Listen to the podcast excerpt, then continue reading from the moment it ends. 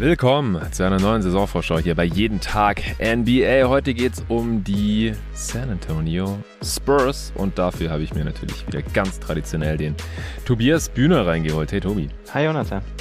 Ja, freut mich, dass wir jetzt hier auch noch äh, das Vergnügen haben. Du hast ja schon zwei Previews aufgenommen, allerdings hier mit dem jeden Tag NBA Co-Host Luca Cella zu den Toronto Raptors und Minnesota Timberwolves. Und ihr werdet auch nochmal eine Preview zusammen aufnehmen. Ich glaube, du hast dann die meisten Previews hier dieses Jahr aufgenommen äh, als Gast, äh, abseits von äh, Luca und meiner Wenigkeit natürlich. Und äh, heute geht es aber um dein Lieblingsteam, also für dich auch eine besondere Preview. Und was auch besonders ist, die Spurs sind, ja, endlich kann man wahrscheinlich sagen, endgültig im kompletten Rebuild angekommen, oder? Ja, kann man definitiv so sagen.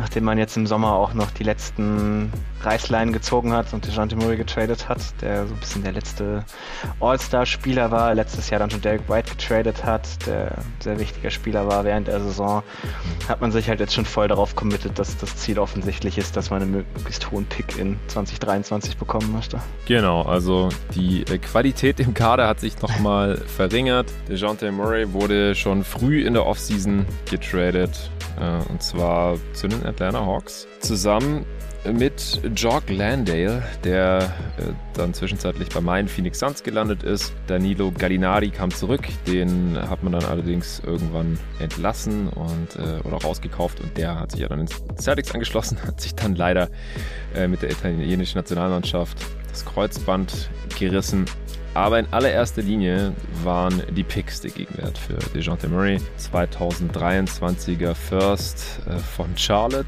2025er First der Hawks ungeschützt, 2027er First der Hawks auch ungeschützt und 2026 hat man noch äh, ein Swap Ride mit den Atlanta Hawks bekommen. Ansonsten hat man Lonnie Walker ziehen lassen. Der hat äh, ja, bei den LA Lakers die Taxpayer Mid-Level Exception bekommen. Und ja, ein Haufen Spieler äh, in der Draft gezogen. Äh, allein drei First-Round-Picks. Jeremy Sohan an 9, Malachi Branham an äh, 20 und Blake Wesley an 25. Äh, Gorgie Jang hat man sich noch einen Veteran Backup Big reingeholt. Man hat also Robia von der Wafer Wire geclaimed und dann hat man noch so ein paar ja, undrafted Spieler Camp Invites, wo man mal sehen muss, wer äh, da im Kader hängen bleibt. Jordan Hall und Dominic Barlow haben die Two-Way-Contracts bekommen. Äh, du hast ja gerade schon durchklingen lassen, dass jetzt äh, alle Zeichen auf Rebuild stehen. Wie hat's dir unterm Strich gefallen. Also vielleicht zuerst einmal kurz zum Murray-Trade. Ich glaube, da haben wir beide jetzt auch noch nicht drüber sprechen können, diese Offseason. Und insgesamt, ja, Draft haben wir danach schon sprechen können. Mhm. Ähm, aber so die Offseason unterm Strich, alles unter dem Stern äh, des vollen Neuaufbaus. Was hältst du davon? Also ich bin sehr, sehr zufrieden damit, wo man jetzt hingegangen ist. Der Gegenwert für Murray war wirklich sehr solide, würde ich sagen. Also gerade mhm. wenn man das mit anderen Spielern vergleicht, die so das ähnliche Level hatten wie er, hat man, glaube ich, mehr bekommen als die meisten. Klar, er ist noch relativ jung, ist auf einem relativ günstigen Vertrag. Das erhöht natürlich immer so ein bisschen den Gegenwert, den man für ihn bekommen kann. Aber ich glaube, man hat jetzt im genau den richtigen Zeitpunkt die Reißleine gezogen. So hoch wie diese Offseason dürfte der Wert von Dejante nie wieder sein oder zumindest in naher Zukunft nicht. Mhm. Einfach weil er hatte noch zwei Jahre Vertrag. Es ist sehr schwierig, mit ihm eine Extension zu machen, weil er halt einen relativ niedrigen Vertrag hat. Er ist jetzt gerade All-Star geworden ich würde auch mal tippen, die einzige All-Star-Nominierung seiner Karriere, wenn man mich auf eine Wette uh, festlegen würde. Okay. Also ich, ich sehe es jetzt dieses Jahr überhaupt nicht kommen. Also ich hatte ihn auch deutlich außerhalb meiner Top 30. Habe nicht wirklich über ihn nachgedacht, um ehrlich zu sein. Klar, wenn er irgendwie vielleicht nochmal das passende Teamkonstrukt und ein bisschen Hype bekommt, könnte er irgendwie nochmal als Injury Replacement. Was anderes war er ja dieses Jahr auch nicht. Muss man immer dazu sagen, wenn die Spurs von ihrem All-Star reden. Ähm, aber ich glaube, das war dann eher schon so ein bisschen der, der, der Peak seines Values, gerade so was die, die öffentliche Wahrnehmung angeht. Ja, niemand hatte ihn in der Top 30, by the way. Ja, Keine einzige eben. Stimme bekommen. Also ich hätte auch, also ich habe da so ein bisschen weiter gerankt, irgendwie fast bis 40 und da war er dann auch nicht mal drin. Also irgendwo so zwischen 40 mhm. und 50 wäre er bei mir, schätze ich mal, gelandet, weil er halt ein mhm. Skillset hat, das, das sehr schwierig ist, wirklich einzuschätzen, was er letztes Jahr war, so als erste Option, ist zwar ein Floor Raiser, aber zu keinem sonderlich hohen Floor. Also, Play-in, ne? Ja, also ich bin relativ happy damit, was man bekommen hat. Es wäre ein bisschen schöner, wenn der Charlotte-Pick nicht so hart protected wäre. Wenn man mhm. da irgendwie noch eine Möglichkeit gefunden hätte, das mit Charlotte ein bisschen auszuhandeln. Da habe ich immer drauf gehofft, dass man da vielleicht irgendwas so ein Pörtel in einem größeren Deal hinbekommt, weil der, der Pick ist relativ gut geschützt. Also der wird nicht 2023 conveyen, weil ich Charlotte dieses Jahr auch für relativ schwach da wird man nur ein paar Jahre drauf warten. Top müssen. 16 geschützt, ja. Ja, und es, es, kann halt auch sein, dass der gar nicht conveyed in den First, wenn sie die nächsten paar Jahre die Playoffs nie packen. Ja. Irgendwann würde man hoffen, dass sie es mit Ball mal schaffen, aber so ganz sicher bin ich mir da nicht so, wie die gerade trennten. Also mal schauen, was daraus wird, aber ansonsten ist das, glaube ich, echt ein, echt ein solider Gegenwert, weil die Hawks-Picks sind beide, wenn Deshantes Vertrag ausgelaufen ist, dann müssen sie ihn erstmal verlängern. Man weiß nie, was da irgendwie schief läuft. Gar, das ist ein junges Team, wo man jetzt nicht drauf wetten will, dass sie sofort auseinanderbrechen aber es sind halt ungeschützte Picks, du hast immer einen gewissen Upside dabei. Also ich glaube, da hat man sich schon einen ganz guten Trade geangelt. Der Rest der Offseason war überraschend ruhig, würde ich sagen. Also es ist, nicht, ist ja nicht mehr viel passiert.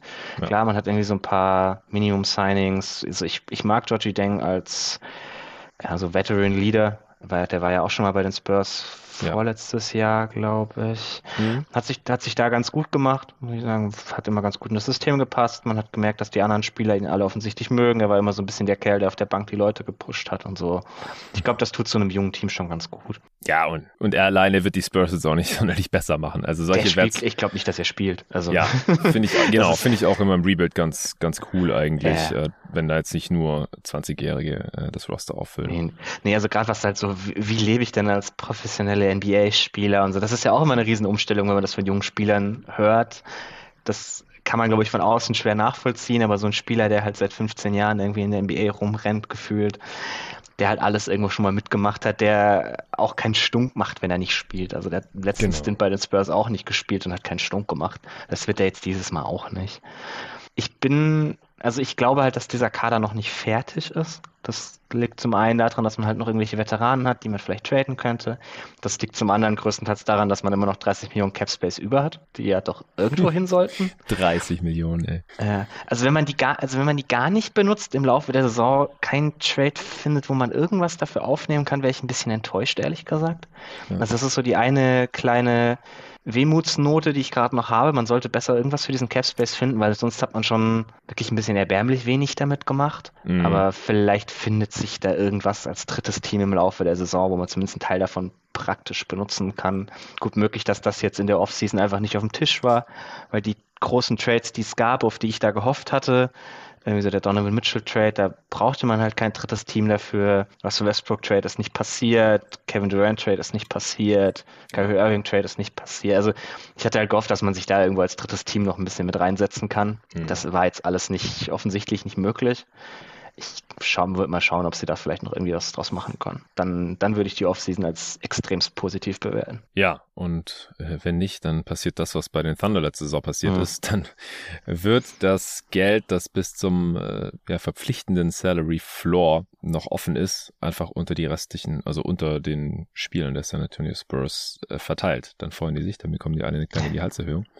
Aber ich denke ja auch, da wird sich schon noch irgendwas auftun im Laufe der Saison. Cap Space ist nicht mehr so viel wert, wie es schon mal war, dass man da irgendwie einen First Rounder dafür erwarten konnte oder so, einfach nur, dass man irgendeinen schlechten Vertrag aufnimmt, hm. weil die Flexibilität einfach auch nicht mehr so viel wert ist, weil die Free Agencies, die Classes ja auch nicht mehr das sind, was sie mal waren durch die ganzen vorzeitigen Verlängerungen. Gab jetzt die Tage auch schon wieder vorzeitige Verlängerungen von Larry Nance Jr. und Steven Adams. Das äh, konnte jetzt auch noch in keinem Pod hier behandelt werden, aber ich werde mit dem Torben ja noch die Pelicans Preview aufnehmen.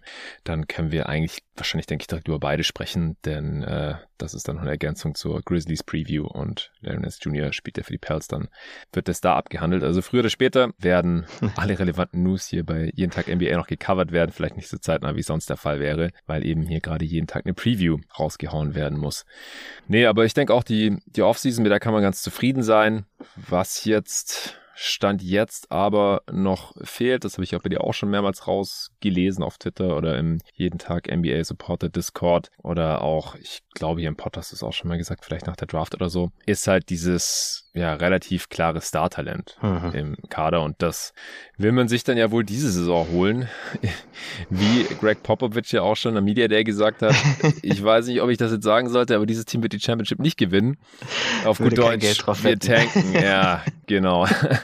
Also ich glaube, Greg Popovich, mit dem kann man nicht rebuilden oder nicht tanken mhm. oder viele Spiele verlieren, wie auch immer man das jetzt nennen möchte. Das äh, gilt eigentlich auch nicht mehr. Also der Typ ist auch lang genug in der Liga. Äh, der weiß, was hier Phase ist und ja, es gibt eben jetzt hier viele junge Spieler, die man mal ausprobieren möchte. Allein die drei First-Round-Picks. Dann mit Calvin Johnson hat sich äh, vielleicht der beste Spieler, der jetzt noch im Kader ist, äh, auch noch an der Schulter verletzt. Wie lange fällt der jetzt nochmal aus? Äh, nur die Preseason. Also zum Regular Season Start okay. sollte der wieder dabei sein. Genauso wie Primo auch. Der hat ja auch was, ja. aber soll auch irgendwie nur so ein, zwei Wochen und dann soll er wieder fit sein. Trotzdem nicht ideal, wenn halt so ein Spieler ja. dann äh, die, die Vorbereitung verpasst oder wenn zwei solcher Spieler die Vorbereitung verpassen, dann hat man ja sein All-Star Point Guard weggetradet und ja, hat jetzt noch so ungefähr einen Point Guard im Roster, der mal auf dem Two-Way-Deal war in Trey Jones, der Bruder von Tyus Jones.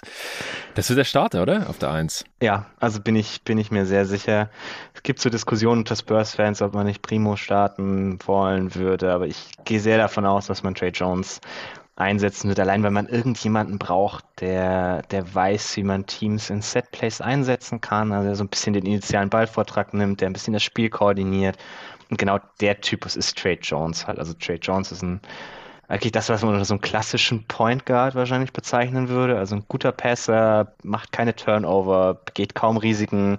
Sein Wurf ist ein bisschen mau. Irgendwie auch so dieser, ich sag mal, ganz, ganz klassische Verwalter-Point Guard von früher. Und also er kann jetzt selber nicht viel kreieren für sich selbst, was Offense angeht. Oder auch für andere ist das alles eher so semi. Aber er ist halt jemand, bei dem weißt du sicher, dass er keine Fehler macht. Er bringt dich in dein Set und das ist, glaube ich, für Craig Powell schon sehr, sehr viel wert für dieses junge Team. Ja, und äh, natürlich auch ein bisschen in Ermangelung an Alternativen. Ich weiß nicht, wer bekommt da noch Minuten auf der Eins? Blake Wesley, Josh Primo? Ja, also es ist ein bisschen, unter, unter Spurs-Fans und teilweise auch dem Front Office redet man viel darüber, dass man Primo irgendwie so als ja, in Anführungszeichen Point Guard ausbilden möchte. Ich verstehe es nicht, ich sehe es nicht. Also hm. sein, sein Skillset passt einfach überhaupt nicht dazu, was er bisher gezeigt hat. Also selbst in der Summer League hat es, da hat er ja auch den viel den Ball in die Hand bekommen. Hm. Und sah da halt überhaupt nicht gut aus. Also er hat es überhaupt nie geschafft, sich irgendwie Separation von seinem Gegenspieler zu kreieren. Das, das endet dann meistens in irgendwelchen wilden Stepback-Dreiern oder sowas. Die kann er schon mal treffen. Also er ist, er ist ein guter Shotmaker auch sowas, gerade was Spot-Up-Würfe betrifft oder so, also letztes Jahr bewiesen, dass er den Dreier treffen kann. Oder auch irgendwie so Off-Movement-Dreier, aber es ist halt alles Dicks irgendwie selber mit dem Ball in der Hand. Er spielt teilweise ganz gute Pässe, aber auch das ist alles mehr Dinge irgendwie in Semi-Transition oder wenn jemand anders die Defense zusammen zum Zusammenbrechen gebracht hat, spielt er halt den nächsten Pass. Und irgendwie, du kannst da so ein Highlight-Tape zusammenschneiden, das halt aussieht, als wäre einerseits dieser dieser Scoring Guard, der jeden, der jeden Stepback-Dreier trifft und andererseits ein überragender Passer. Das Problem ist, wenn du dir das ganze Spiel anguckst, ist das halt nicht die Realität.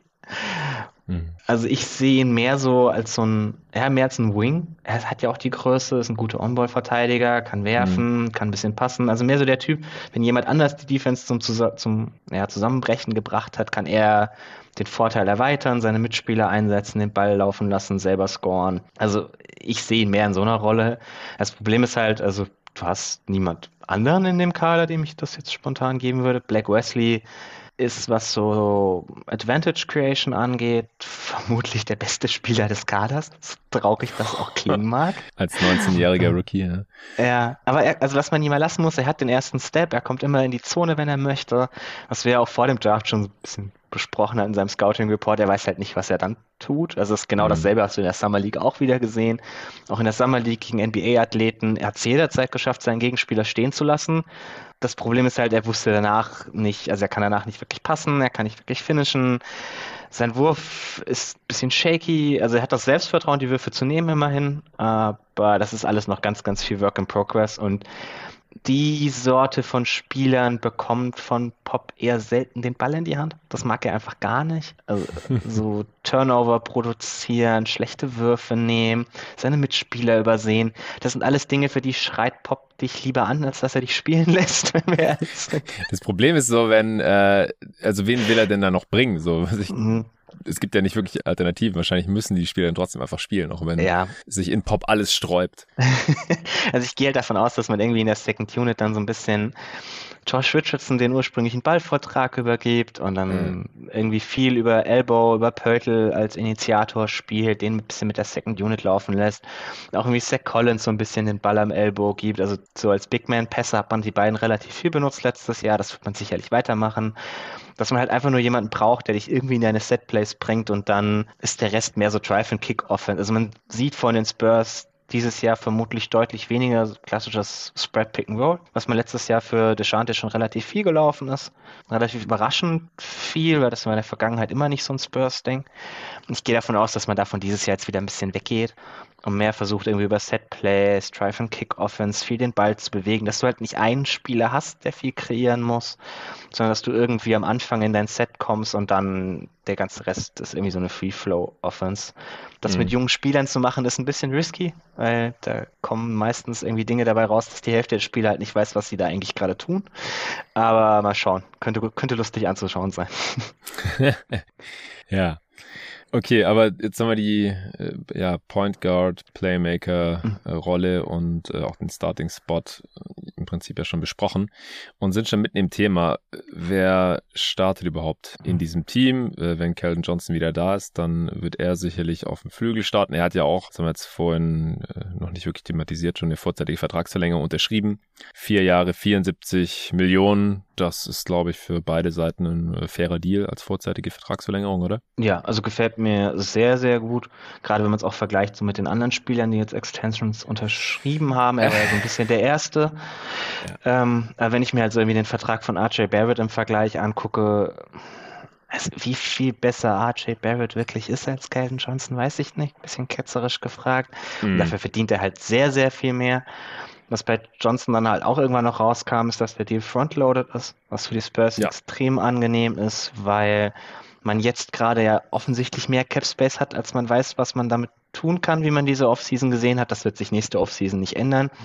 Und man dann eben so zum Ende seines Vertrags hin, wenn vielleicht die Spieler, die man jetzt draftet, dann auch für irgendwelche hohen Extensions ja, zur Verfügung stehen oder gemacht werden müssen, wenn man da irgendwie die eine oder andere mhm. Max-Extension hoffentlich dann vergeben muss, wenn man die Spieler hat, die das verdient haben, ja. dass dann halt sein Vertrag in der Höhe ist, wo das absolut kein Problem mehr ist. Und das ist, also für ein, für ein Starting Wing ist das Gehalt, glaube ich, absolut okay.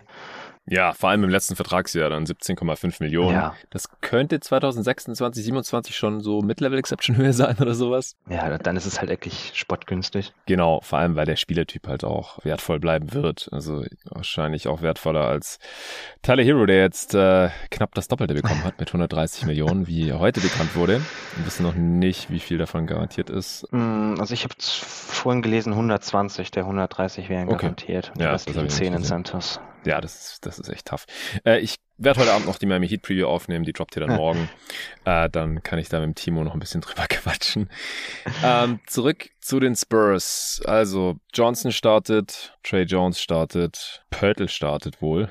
Ja. Das ist wohl sicher. Äh, Expiring Deal, schon wieder knapp 10 Millionen, verdient er 9,4, um genau zu sein. Und äh, dann gibt's noch zwei offene Spots. Wen siehst du da? Also, dass Devin Vassell Starter ist, ist, glaube ich, ziemlich gesetzt. Das ist mhm. auch so einer der Spieler, die ganz klar der junge Kern sein sollen, um die herum man bauen möchte, der einfach von seinem Skillset her auch überall reinpasst, was man ansonsten irgendwie so mit dem Team machen möchte. Ja. Und dann der letzte Spot ist ein bisschen interessanter. Es gibt viele Fans, die da gerne Sohans sehen würden. Glaube ich weniger dran, weil die Spurs da immer so ein bisschen langsamer sind, was ihre Spieler ranführen betrifft. Ich würde mal annehmen, dass Doug McDermott startet. Der war letztes Jahr auch der Starter, solange er fit war. Eigentlich immer auf der 3, 4, wie auch immer man das bezeichnen möchte, halt der zweite, die zweite Flügelposition neben Calvin Johnson. Und der würde halt als Shooter, der, mit dem du so Off-Ball-Actions laufen kannst, der eben eine wichtige Rolle spielt in genau diesen Sets, die halt ein Großteil der Offense sein müssen, wenn du nicht diesen klassischen Creator hast, der da halt wirklich ganz gut reinpassen würde. Also ich gehe davon aus, dass er es wird. Ich fand es jetzt ganz interessant heute Nacht im ersten Preseason-Spiel war er auch dabei, kam aber von der Bank und man hat stattdessen Josh Richardson noch gestartet und Kater Bates mhm. Diop, aber der, der mehr so der Calvin Johnson Replacement. Mhm. Also ich kann mir auch vorstellen, dass man irgendwie ganz klein geht und dann sagt, man spielt mit Trey Jones, Richardson, Russell, Johnson und Purtle. Das ist dann mehr so ein bisschen das, was man mit DeMar DeRozan gemacht hat auf der 4 und dann halt drei Guards daneben. Ist natürlich, wenn man sagt, man muss irgendwie offensive Creation aufs Feld kriegen, wäre das wahrscheinlich so ein bisschen der Weg to go, wenn man sagt, man braucht mehr Ballhandling, weil das hat McDermott nicht so.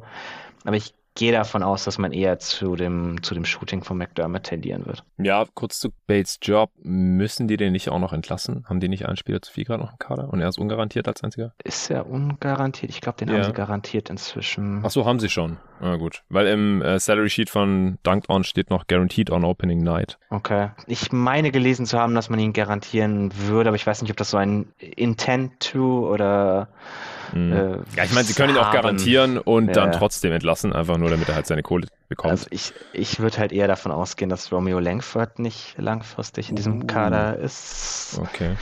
Der war letztes Jahr, also nachdem er kam, war er relativ fix wieder verletzt. Als er da von ja. der Verletzung wieder zurückkam, war er ziemlich schlecht, ist dann auch schnell wieder aus der Rotation rausgeflogen man hat relativ viele Spieler, die so eine ähnliche Rolle spielen wollen wie er, auch jetzt gerade wieder frisch gedraftet. Also so Branham, Wesley, so von der Größe, welche Spieler sie verteidigen, gehen sehr in eine ähnliche Richtung kann ich mir halt vorstellen, dass man dann sagt, nee, gut, war jetzt, war jetzt ein netter Versuch nochmal, aber du hast es leider nicht geschafft. Und Bates Diop ist einer der Lieblinge von Pop. Also er hat letztes Jahr für mhm. meinen Geschmack schon viel mehr Minuten gespielt, als er sollte. aber der war immer so der, der irgendwie reingeworfen wurde, sobald irgendwer verletzt hat. Der hat, mehr, hat auch ab und zu mal Spiele gestartet, wenn halt irgendwie jemand gefehlt hat, wo man sagt, okay, ich brauche jetzt ein Replacement in der Starting Unit. Den nehme ich dann raus nach drei Minuten, bringe ihn auch nie wieder, aber er hat irgendwie den Spot gefüllt, keine Ahnung ein bisschen teilweise eine komische Logik, aber das ist halt so ein Spielertypus, gibt immer alles, äh, ist ein guter Verteidiger, führt die Schemes aus, die Pop ansagt. Das gefällt ihm, glaube ich, ganz gut. Also ich kann mir eigentlich nicht vorstellen, dass man den waven wird, um ehrlich zu sein. Ja, interessant. Und äh, Langford dann irgendwo hin dumpen? Oder, weil ich meine, der verdient ja, auch weil er ja. ein relativ hoher Pick war, 5,6 Millionen. Ja, aber was, also, was fängst du an mit 5 Millionen mehr? das ist, das ist wahr, aber dass man dann also, die Kohle verschenkt. Ja, aber wo willst, also, man würde ihn ja dann dumpen zu einem Team, das noch zu viel Capspace offen hat. Lass mich überlegen, zu sich selbst.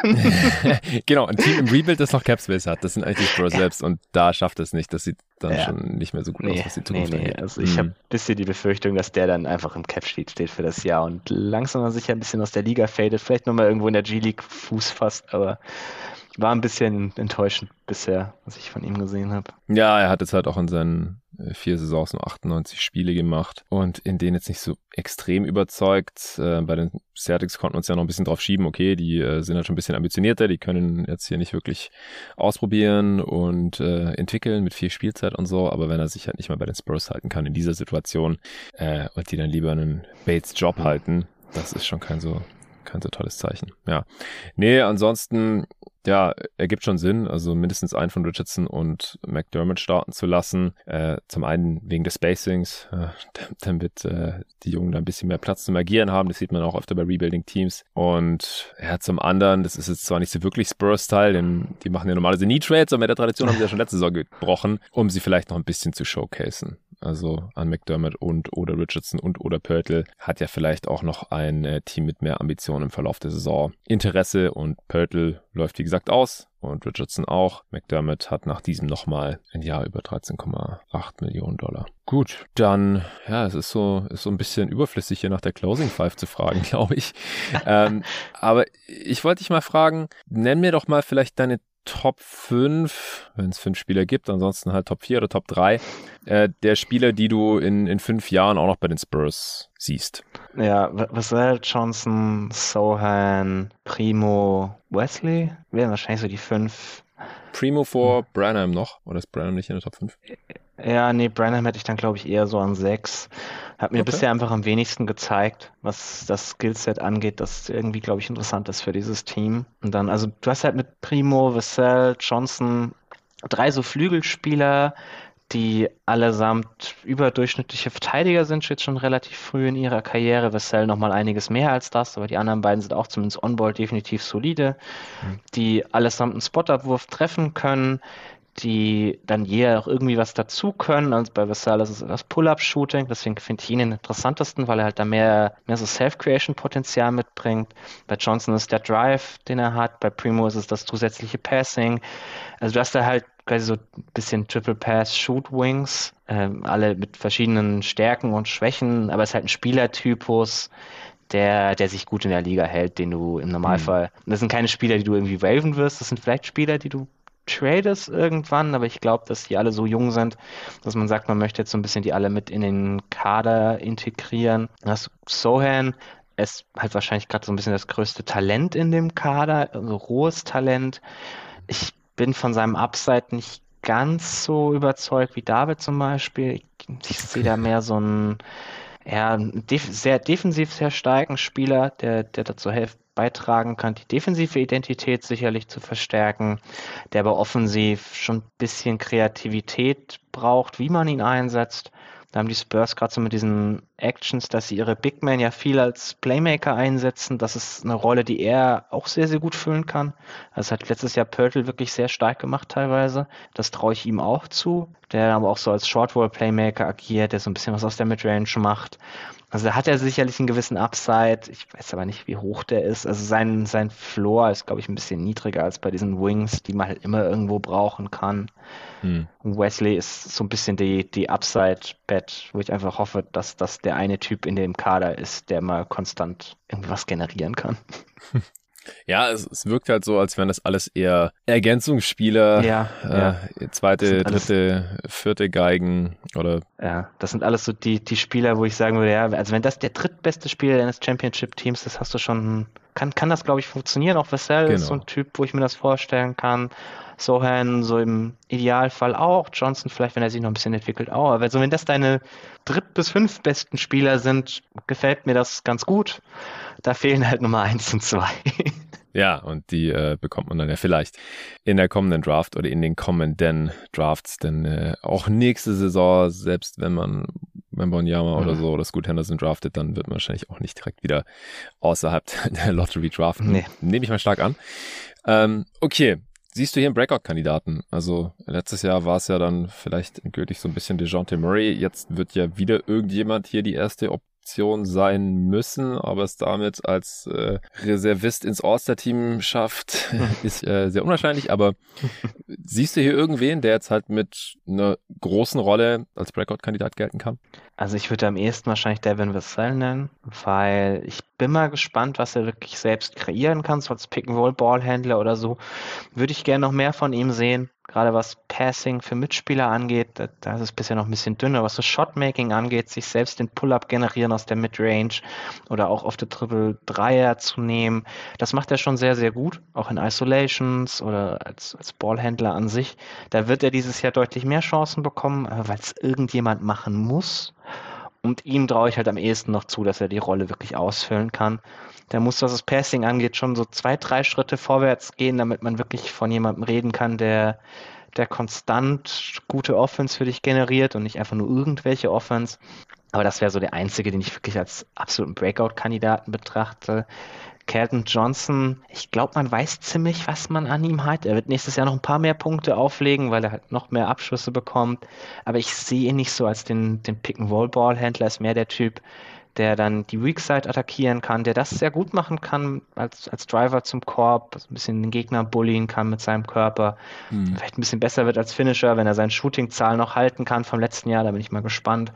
Ja. Aber das äh, ist jetzt kein, kein Breakout-Kandidat, weil ich einfach dieses, diese Safe-Creation-Rolle nicht sehe. Spurs-Fans hoffen, dass es Josh Primo ist. Warum ich das nicht so wirklich glaube, haben wir jetzt, glaube ich, genug ausdiskutiert. Ja.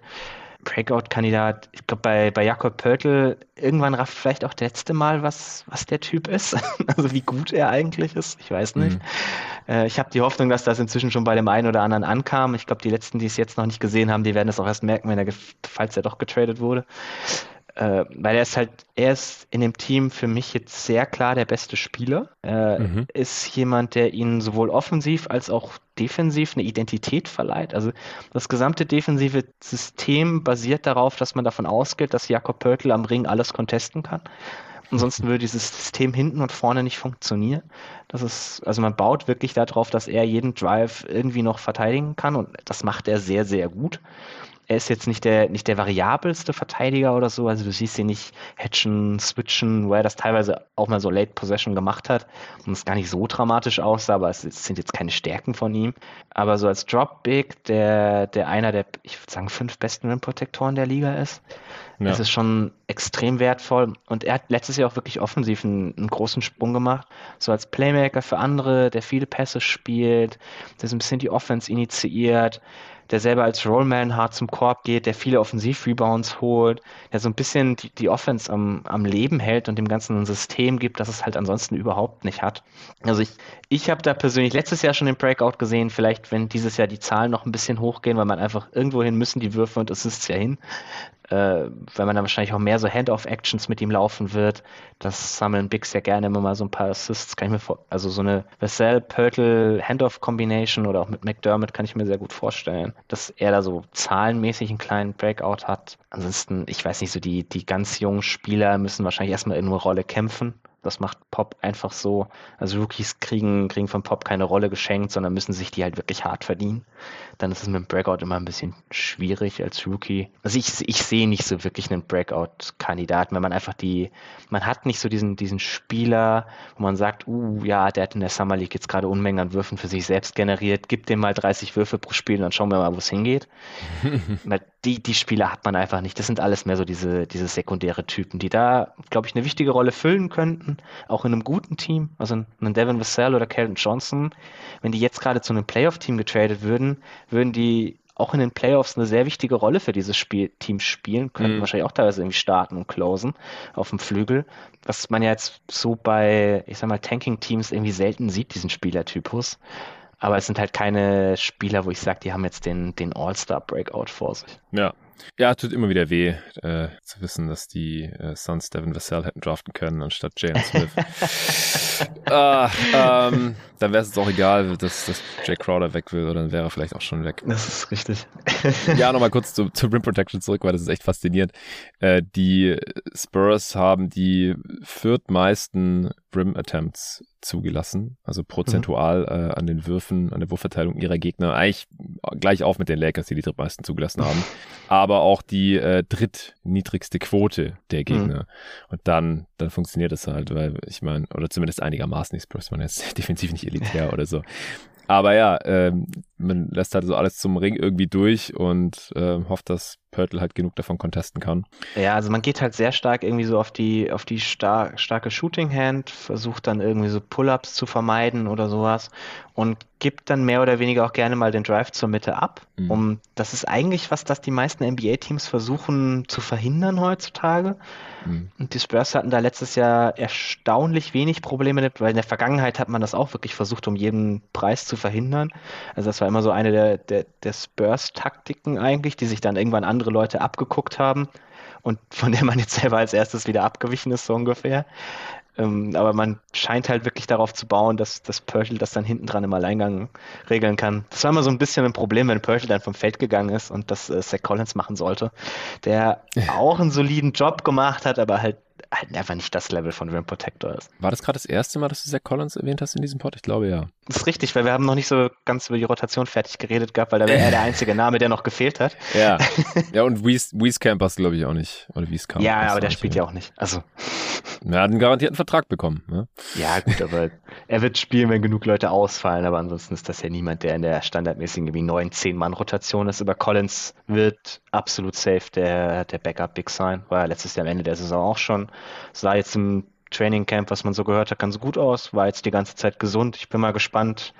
Jetzt ist er ein bisschen weiter weg von seiner Verletzung, wenn er dann mal ein Jahr Ruhe davon hatte, ob er vielleicht wieder ein bisschen beweglicher wird, weil er sah letztes Jahr schon, also er sah letztes Jahr unbeweglicher aus als Pörtl. Man hat beide relativ ähnlich eingesetzt, so als Drop-Bigs, hm. äh, mehr so als Rim-Protektoren.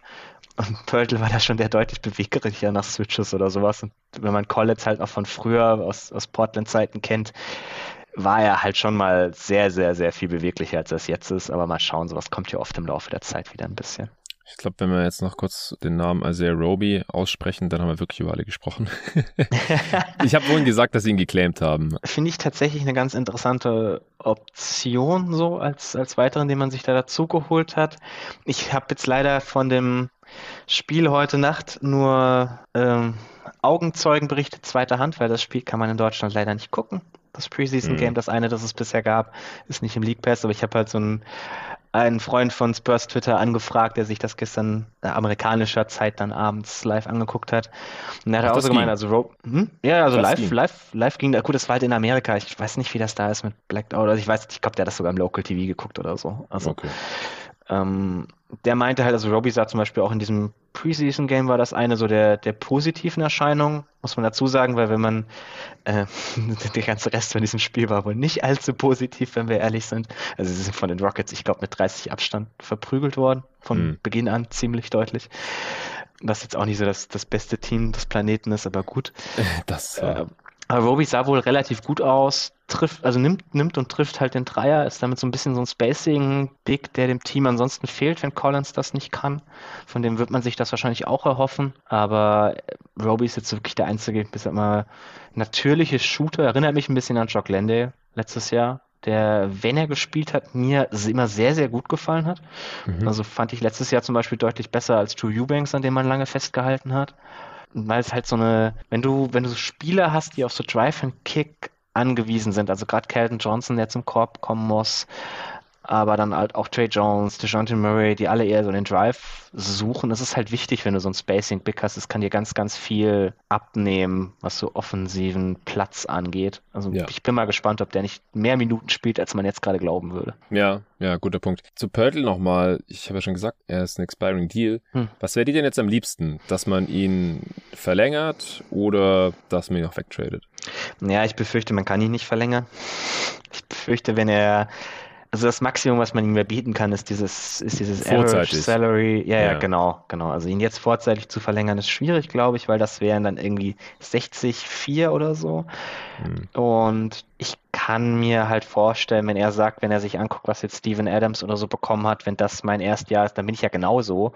Und ich bin besser als Steven Adams, ich bin jünger als Steven Adams. Dass er halt sagt, er hätte gerne ein bisschen mehr, kann ich mir schon irgendwo vorstellen. Ich weiß nicht, ob ich ihn traden würde. Ich sehe den Trade nicht so ganz, der das zurückbringt, was man haben möchte. Also ich hatte immer so diesen Gedanken mit den Hornets, wo das halt ganz gut gepasst hätte. Ja. Das war aber vor der ganzen Miles Bridges Geschichte, wo man noch glaubte, dass die Hornets halt jetzt langsam aber sicher deutlich besser werden wollen. Mhm. Das ist jetzt, glaube ich, erstmal ein bisschen vom Tisch. Man hat sich jetzt Mark Williams im Draft geholt, baut wahrscheinlich eher drauf, dass es der wird, mhm. als dass man irgendwie sehr viele Ressourcen für Pörtl abgibt, weil also die Spurs wollen für ihn zwei First-Round-Picks. Wenn das schlechte First-Round-Picks sind, finde ich das nicht unangemessen, ehrlich gesagt.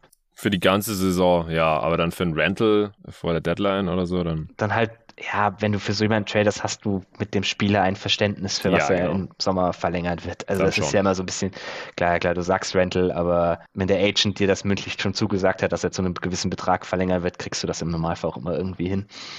Und das wäre halt wahrscheinlich bei ihm auch so eine Geschichte das ist halt so ein bisschen das Problem. Ich sehe nicht, wer das gerade abgibt, weil man wenig Teams hat, die einen Starting Big brauchen. Die Teams, die vielleicht noch einen bräuchten, brauchen ein bisschen einen anderen Spielertypus als ihn. Also mal schauen, was sich irgendwie so im Laufe der Saison ergibt, ob es irgendwo Spots gibt, die frei werden, aus welchen Gründen auch immer. Aber ich kann mir gut vorstellen, dass man sagt, okay, man kriegt halt den Preis nicht, den man gerne für ihn haben möchte.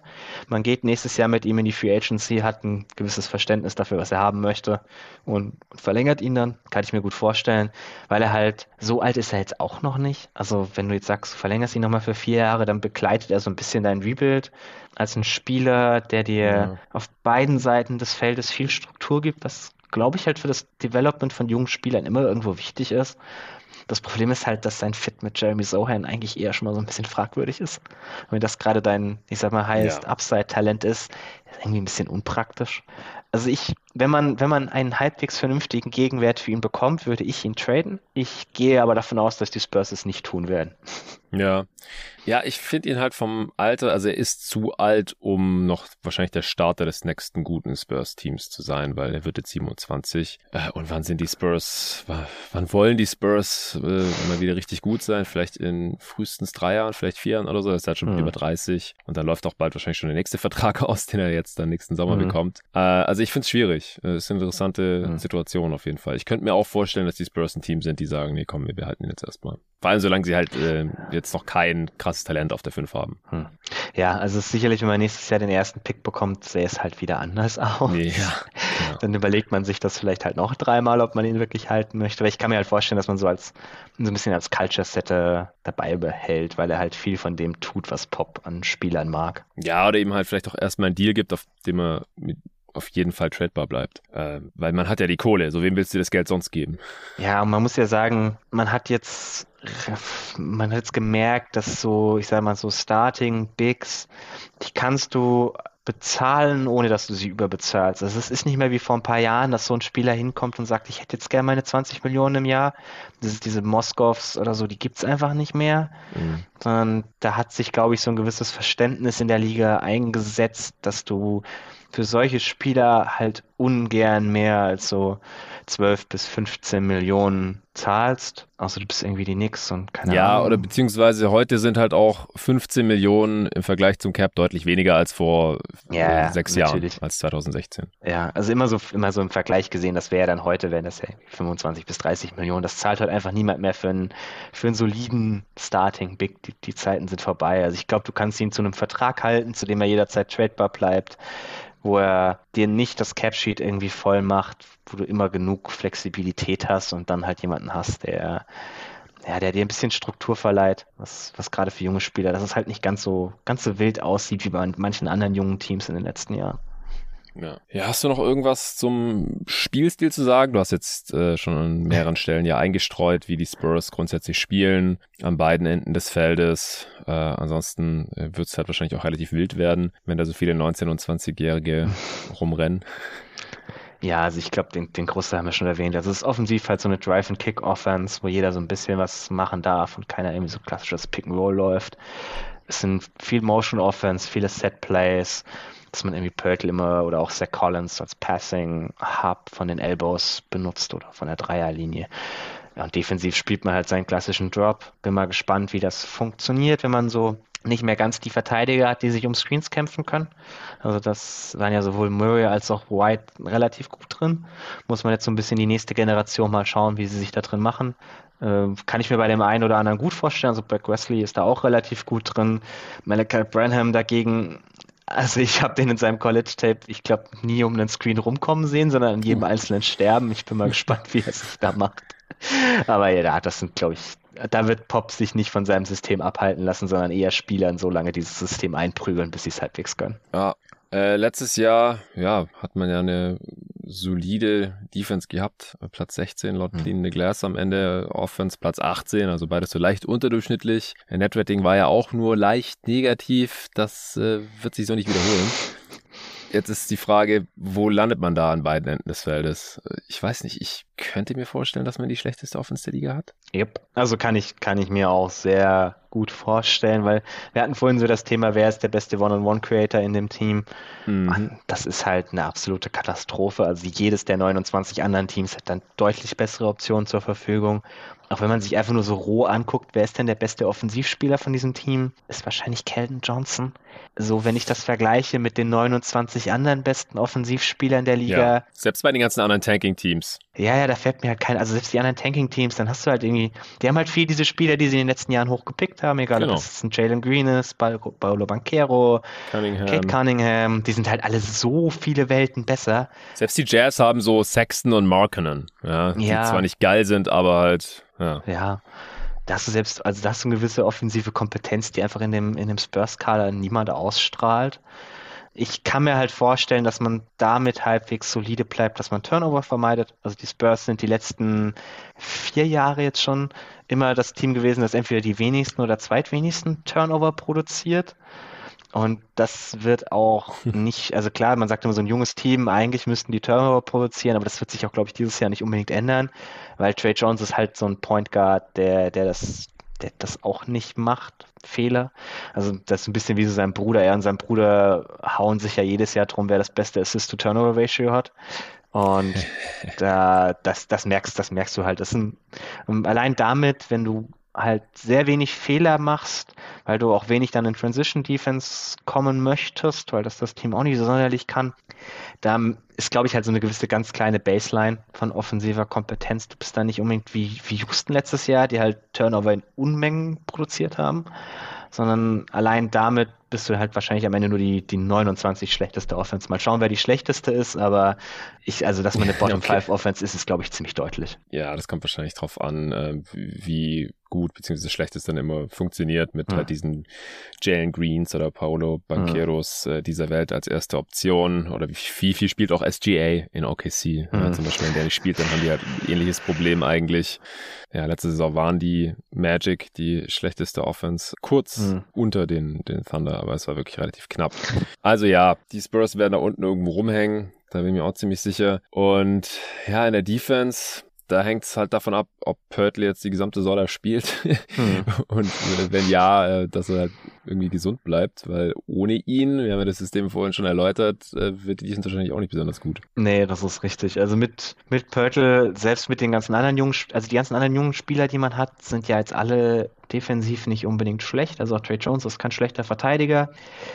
Der Abgang von Deschante wird da, glaube ich, nicht so wehtun, wie der eine oder andere denkt. Weil Deschante war jetzt letztes Jahr nicht ganz der überragende Verteidiger, zu dem er manchmal gemacht wurde. Mhm. Er war immer noch sehr gut, sicherlich. Er war jetzt kein, kein All-Defense-Level oder so. Und dann hast du, glaube ich, immer noch genug Spieler, die irgendwie halbwegs kompetent sind, wenn du halt hinten dran diesen einen Spieler hast, der das alles zusammenhält. Sobald der wegbricht, hast du halt einfach nicht mehr genug qualitativ hochmäßige Verteidiger. Das ganze System funktioniert nicht mehr. Und dann kannst du dich auch ganz, ganz schnell, wenn du möchtest, irgendwie zu so einer Bottom 5 Defense tanken. Aber das hängt halt alles an Pöltl. Wenn er mitspielt, würde ich mal so um Platz 20 vielleicht rechnen, defensiv. Vielleicht 22 oder so. Ja, könnte schon sein, dass man nicht allzu weit abfällt. Von 16 äh, auf um um 20 herum. Da gibt es auf jeden Fall einige Teams, die, die schlechter sein könnten. Äh, aber ja, wenn er halt nicht mehr da ist. Und dann vielleicht spielt man ja auch ein bisschen Smallball mal mit Sohan auf der 5 und dann switcht man mal ein bisschen hm. oder so. Kannst du dir das auch vorstellen? Ja, also prinzipiell, ich würde es gerne sehen. Ich glaube nicht, dass Pop es tut. Okay. Weil, also solche, solche Experimente sind unter ihm immer ein bisschen zu kurz gekommen. Das ist, glaube ich, etwas, das er erst in dem Moment macht, wo er glaubt, dass seine Spieler das wirklich können. Der ist halt mehr so, ich habe jetzt mal ein System und das müssen die Spieler erstmal lernen und wenn sie das perfekt können, dann können wir weiterschauen. Also auch letztes Jahr im Laufe der Saison ist die Defense immer und immer besser geworden. Also am Anfang war man wirklich schlecht ja. und am Ende hast du so gemerkt, wie die jungen Spieler immer und immer mehr ihre Rolle in dem Team gefunden haben. Gerade zu Calvin Johnson wurde dann defensiv deutlich besser. Devin Vassell hat ein bisschen rausgefunden, wie viel er als Teamdefender gambeln darf und wie viel er nicht machen darf.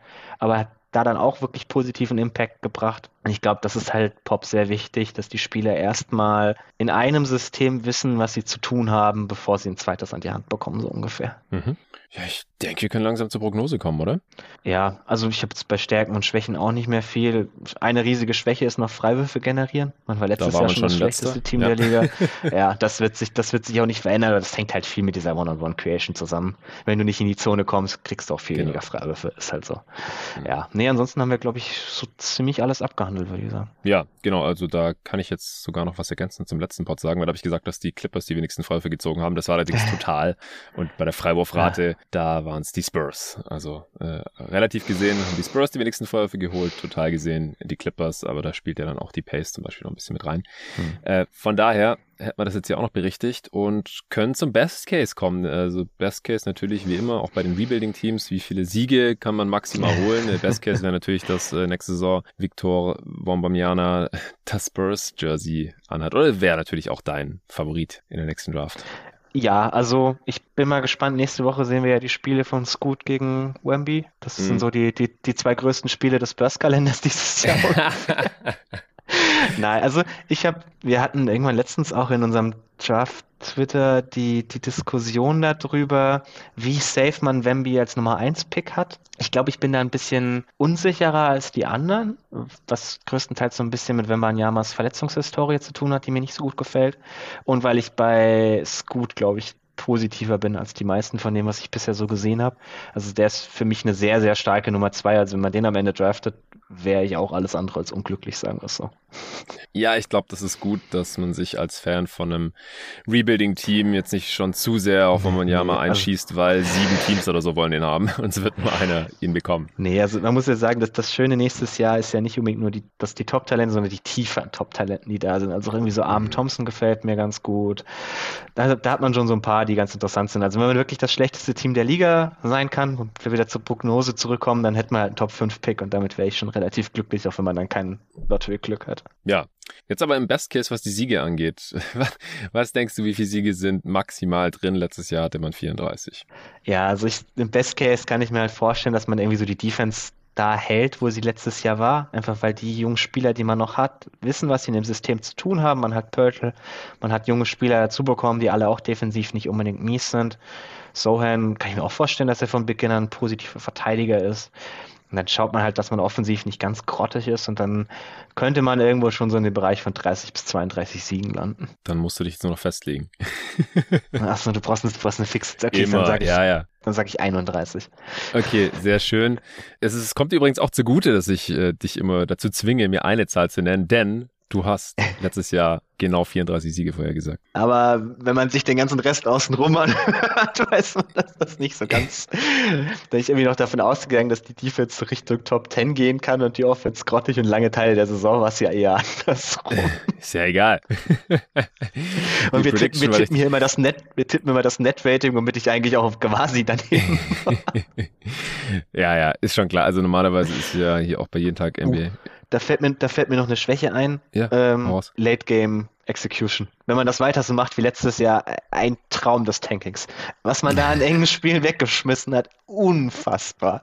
Das war teilweise so bescheuert an Turnovern oder dumme Würfe, man irgendwie am Ende noch so eine, so eine ganz dumme Isolation geht oder was auch immer. Oder einfach mit drei Minuten vor Spielern, der aufhört zu spielen.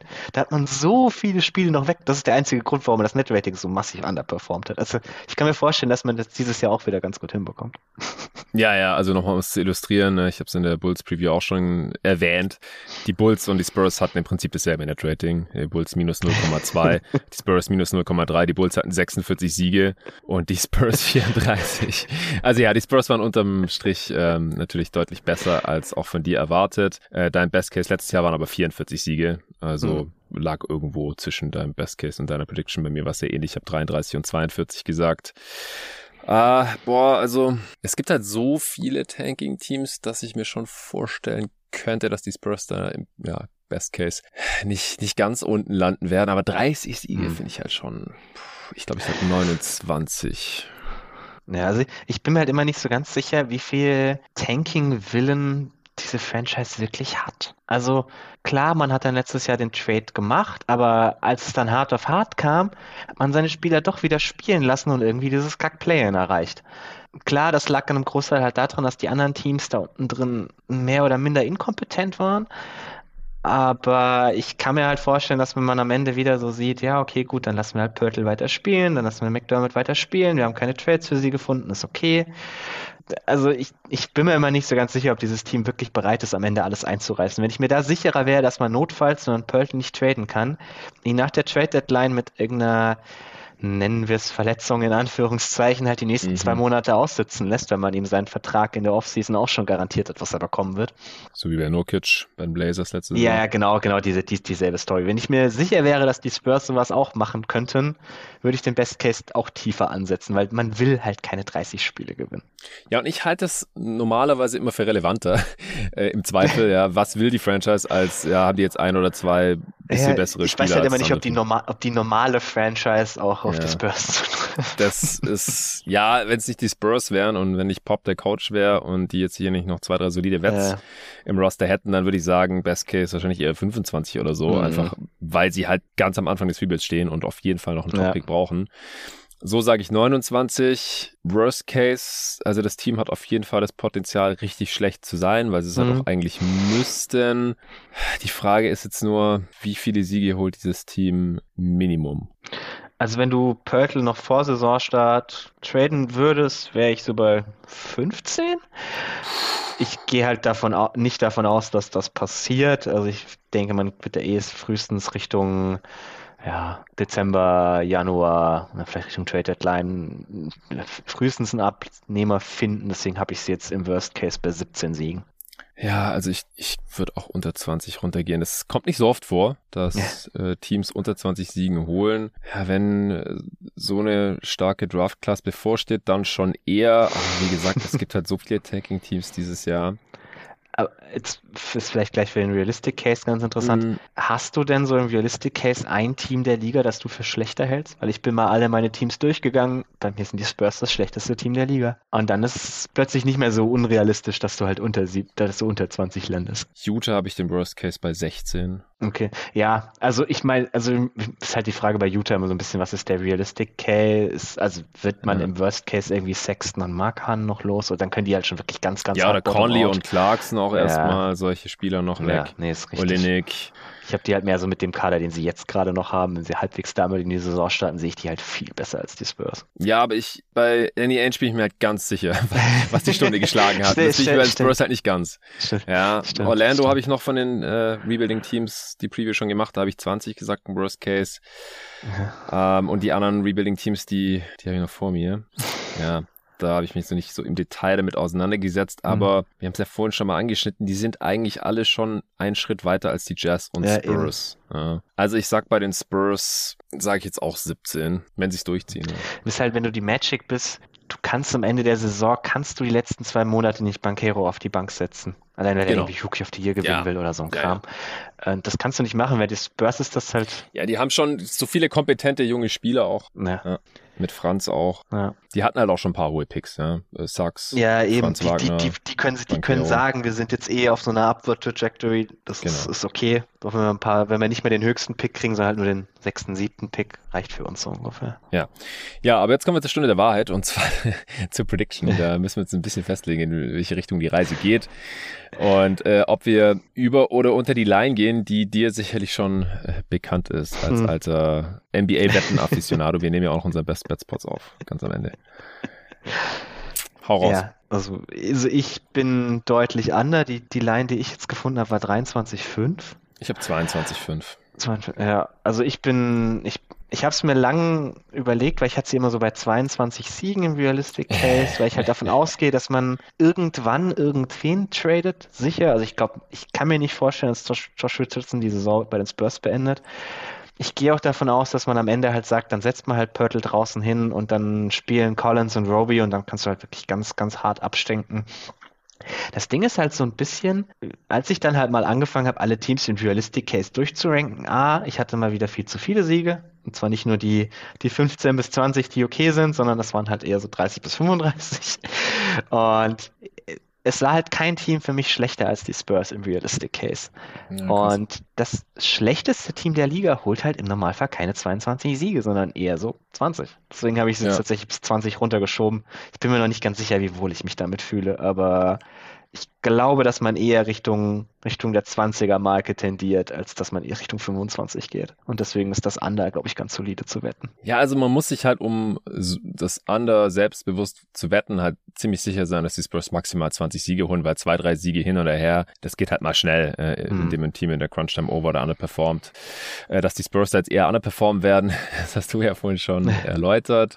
Äh, ich würde auch Under gehen, aber ich bin mir noch nicht sicher, ob ich im, im Westen oder auch ligaweit nicht die Jazz als schlechtestes Team sehe, ja. aus genannten Gründen. Die haben auch einen Rookie-Head-Coach und mhm. Spurs haben Pop und, und lauter solche Sachen.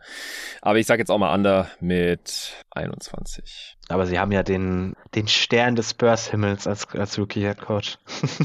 ah, okay. Will Hardy war ja immer so ein bisschen der, der Musterschüler von Pop. Schlechthin. Also es, ist kein, kein, es ist kein Coach so schnell im Tree der Spurs aufgestiegen wie Will Hardy, der so ein bisschen aus dem Nichts kam. Ja, der ist auch 34, glaube ich. Also noch ziemlich jung. Aber zuletzt war er in Boston und davor war er in Spurs. Hm? Er war ein, er war ein Jahr lang in Boston. Mhm, also okay. davor war er die ganze Zeit bei den Spurs. Hat es das Jahr vorher bei den Spurs auf die, auf die vorder, den vordersten Teil der Bank geschafft. Mhm. Aber so wurde so intern wahnsinnig schnell immer wieder befördert, weil alle total begeistert von ihm waren. Ja, ich denke trotzdem, dass äh, die Jazzes da relativ langsam angehen lassen werden die nächsten Jahre. Hast du jetzt ja. noch einen interessanten Aspekt zu deinen Spurs, den wir noch gar nicht besprochen haben? Wo, wo wir gerade beim Thema Coaching waren. Mhm. Das finde ich ziemlich faszinierend bei den Spurs, weil also ewig wird Pop das ja jetzt nicht mehr machen. Das sagen wir jetzt auch schon seit drei bis vier Jahren. Aber so langsam kann ich mir halt vorstellen, dass er an einen Punkt kommt, wo er sagt, ich möchte das Ganze jetzt mal so langsam meinem Nachfolger übergeben. Mhm. Und halt auch so der klassische Spurs-Way wäre halt nicht, Pop geht und am nächsten Tag kommt der neue Coach, sondern mehr so, der ist ein halbes Jahr vorher schon mal da und wird in die Spurs-Culture irgendwie eingeführt, keine Ahnung, spricht mit Pop etc ganz interessant, äh, wer ist dieses Jahr auf der Spurs Bank als äh, Assistant aufgetaucht? Brad Brown, der ja lange der Philly Head Coach war, ist jetzt neuer Lead Assistant von Pop. Ich bin mal gespannt, ob man es dem vielleicht so übergibt Richtung nächstes Jahr. Was man ja auch ganz viel hört, mhm. ist, dass Quinn Snyder also wer Utah jetzt ausgestiegen ist, hat er bestimmt schon mal irgendein anderes Angebot gehabt, aber das, der kommt ja auch so aus diesem Spurs Coaching Tree, dass man auch bei ihm sich das gut vorstellen könnte. Ich könnte mir vorstellen, dass der sich jetzt ein halbes Jahr freinimmt ja. und dann so als mal externer Berater irgendwann nach der Trading Deadline einsteigt und dann so nach und nach rangeführt wird und nächstes Jahr der, der Head Coach wird. Wäre, wär, glaube ich, meine favorisierte Alternative. Aber ich bin ja mal gespannt, was da passiert, weil klar, also Pop witzelt immer noch so ein bisschen, dass er, dass er noch viel im Tank hat, auch wenn er jetzt meinte, dieses Jahr wäre seine größte Motivation sein Paycheck. auch wenn ich ihm das nicht so ganz das abkaufe, bei dem, nicht, was der, Mann, was der Mann die letzten 20 Jahre verdient hat, glaube ich ihm das ja. irgendwie nicht so, aber also ich gehe halt davon aus, dass er halt diese Franchise gerne in, dass ich glaube, seine Hauptmotivation ist, diese Franchise irgendwie in einem guten Zustand zu übergeben. Das halt mhm. so seine, seine Legacy, auf die er zurückgucken kann. Irgendwas ist, auf das, mit dem er glücklich ist, mit dem er happy ist, wie er sie verlassen hat. Und das würde halt ganz gut passen, wenn du jetzt so, ja, nächstes Jahr dann nochmal den ersten Pick oder sowas, einen hohen Pick bekommst und es von da aus dann aufwärts geht und man ein junges, interessantes Team hat, dem er noch seinen Stempel ein bisschen aufdrücken konnte, den er dann an einen Coach übergeben hat, von dem er immer sehr, sehr viel gehalten und gesprochen hat. Also es trifft sowohl auf Brown als auch auf Snyder zu. Beide waren immer relativ gut befreundet mit Pop, was man so hört. Also ich bin mal, bin mal gespannt, ob sich da nicht noch irgendwas ergibt im Laufe der Saison. Hm. Ich habe gerade mal geschaut, Brad Brown ist auch schon über 60, also wäre hm. dann halt auch keine so eine super Langzeitlösung, ist halt ja. in Anführungsstrichen nur zwölf Jahre jünger als Pop. Ja, aber ist schon interessant. Also ich bin auch gespannt, wie lange Greg noch mehr Geld verdienen muss. Ähm. ja, gut, guter Wein ist teuer. Also das ist halt ja, schon so genau. ein Ding. genau. Im Keller ist noch ein bisschen Platz für, für einen guten Tropfen.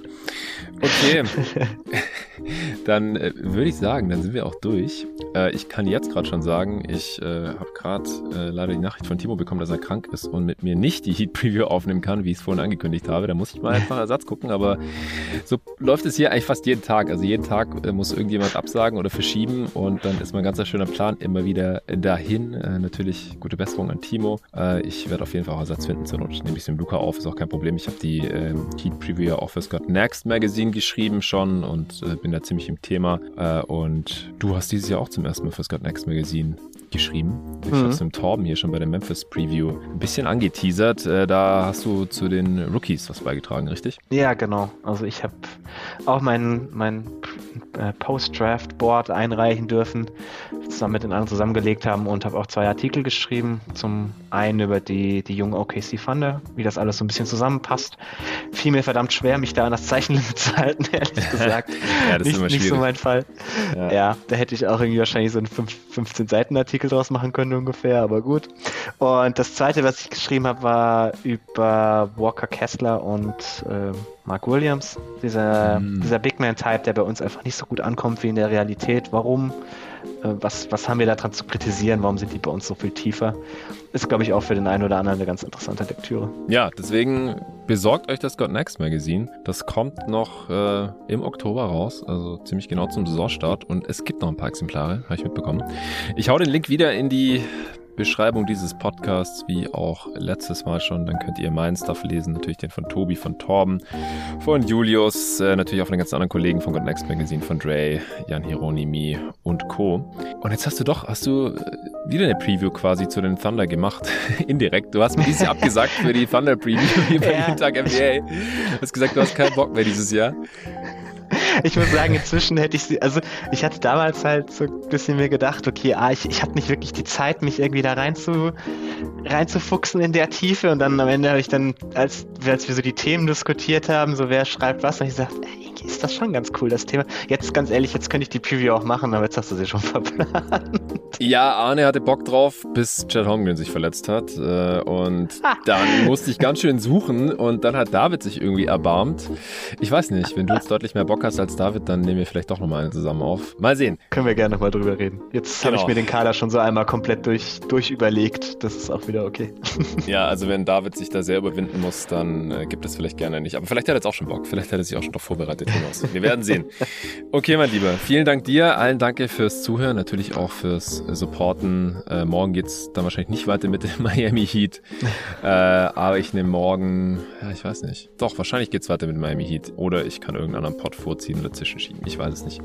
Weil äh, den Pod, der für Mittwoch geplant ist, den ich am äh, Dienstag, den ich morgen aufnehme, den kann ich jetzt leider nicht vorziehen, weil da schon ein Sponsor fest eingeplant ist. Und äh, das muss an diesem Tag erscheinen. Ja, der Struggle eines NBA-Podcasters. Irgendwie bekomme ich es hin. Bis dahin. Ciao.